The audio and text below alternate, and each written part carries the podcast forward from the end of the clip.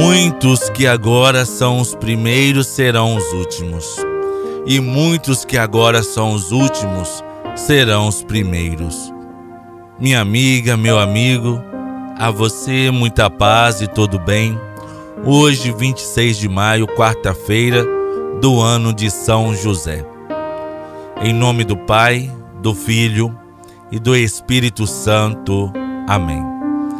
Que a graça e a paz do nosso Senhor Jesus Cristo, o amor do Pai e a comunhão do Espírito Santo esteja conosco.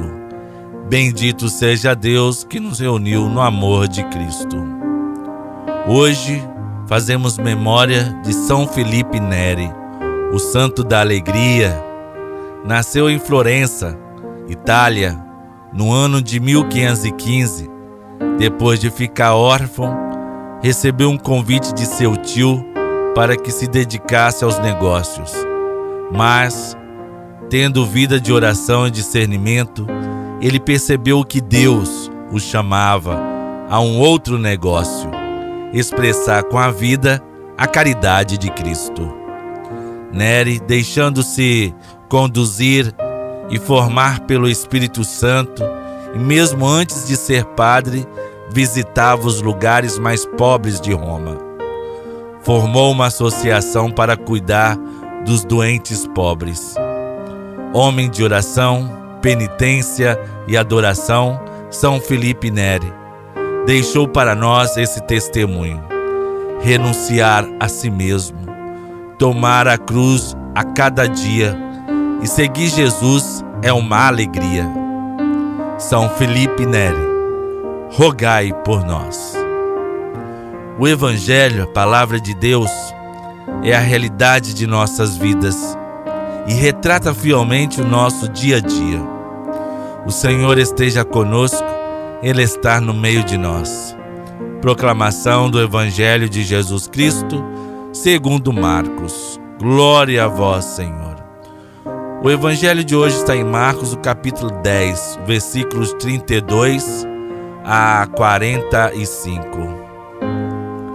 Naquele tempo, os discípulos estavam a caminho, subindo para Jerusalém.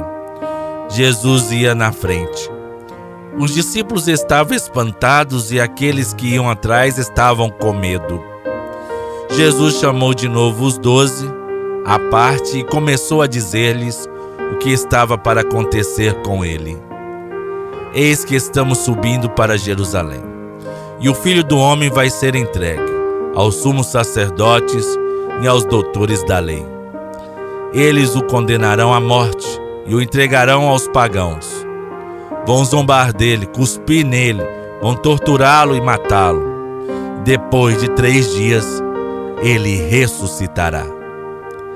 Tiago e João, filhos de Zebedeu, foram a Jesus e lhe disseram: Mestre, queremos que faça por nós o que vamos pedir. Ele perguntou: O que queres que eu vos faça? Eles responderam: Deixa-nos sentar à tua direita e outro à tua esquerda, quando estiveres na tua glória. Jesus então lhes disse: Vós não sabeis o que pedis. Por acaso podeis beber o cálice que eu vou beber? Podeis ser batizado com o batismo com que vou ser batizado? Eles responderam: Podemos.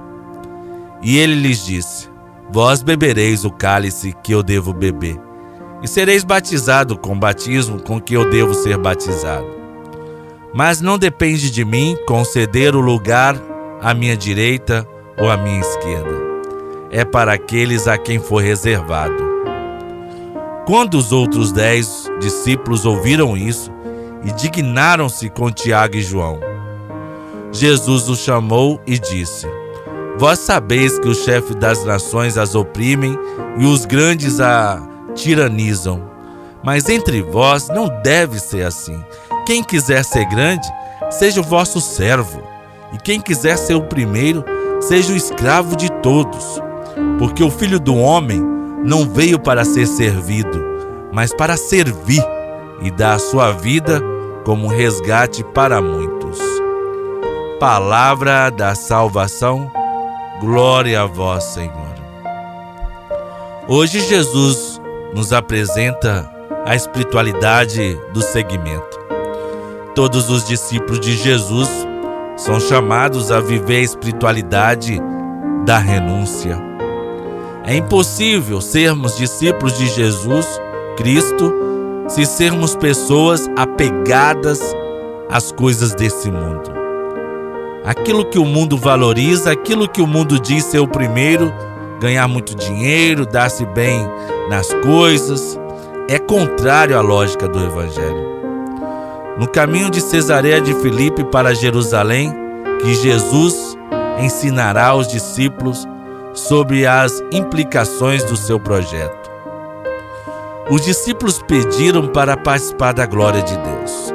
Deixa-nos sentar, um à tua direita e outro à tua esquerda, quando estiveres na tua glória. Todos os cristãos querem desfrutar da glória de Deus, mas são poucos os que se empenham em assumir um compromisso maior com o reino de Deus. A grandeza consiste em fazer-se servidor de todos, e o ocupante do primeiro lugar será quem se predispuser a ser submisso a todos. Jesus não veio para ser servido. Na visão do mundo, ser grande é possuir bens, é ter poder, fama, enquanto que para Deus, ser grande é tornar-se pequeno, é ser um servidor do reino. Jesus nos ensina que a vida de um seguidor deve ser marcada pela vida de comunhão, de humildade e de serviço. Oremos. Rezemos a oração de São José, do ano de São José. Salve, guardião do Redentor e esposo da Virgem Maria. A vós Deus confiou seu Filho, e em vós Maria depositou a sua confiança. Convosco Cristo tornou-se homem. Ó bem-aventurado José, mostrai-vos Pai também para nós e guiai-nos no caminho da vida. Alcançai-nos graça, misericórdia e coragem, e defendei-nos de todo mal. Amém. São José, rogai por nós. São José foi um grande servidor, serviu ao projeto de salvação, cuidando da Sagrada Família. Pai nosso que estais nos céus, santificado seja o vosso nome. Venha a nós o vosso reino. Seja feita a vossa vontade, assim na terra como no céu. O pão nosso de cada dia nos dai hoje, perdoai-nos as nossas ofensas, assim como nós perdoamos a quem nos tem ofendido, e não nos deixeis cair em tentação, mas livrai-nos do mal, pois teu é o reino, o poder e a glória para sempre. Maria Santíssima gostava de servir. Foi ajudar a prima, ajudou na festa de casamento, bodas de Caná. Na anunciação preferiu chamar-se de escrava do Senhor que ela nos ajude a vencer a indiferença e a descobrir a felicidade de servir. Ave Maria, cheia de graça, o Senhor é convosco. Bendita sois vós entre as mulheres, e bendito é o fruto do vosso ventre, Jesus. Santa Maria, Mãe de Deus, rogai por nós, pecadores, agora e na hora de nossa morte. Amém. Nosso auxílio está no nome do Senhor.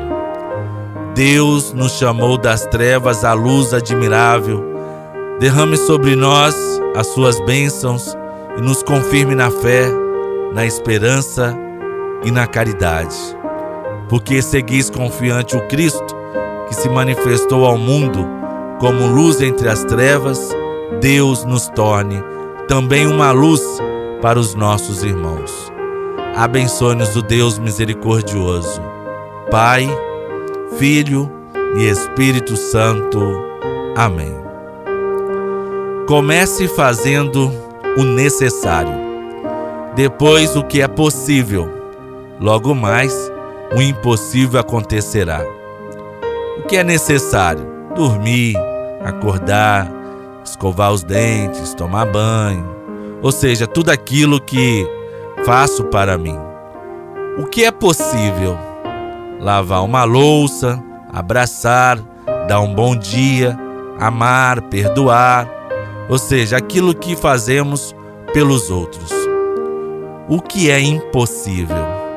Espero que respondas. No amor da santa das causas impossíveis, nunca estaremos sozinhos.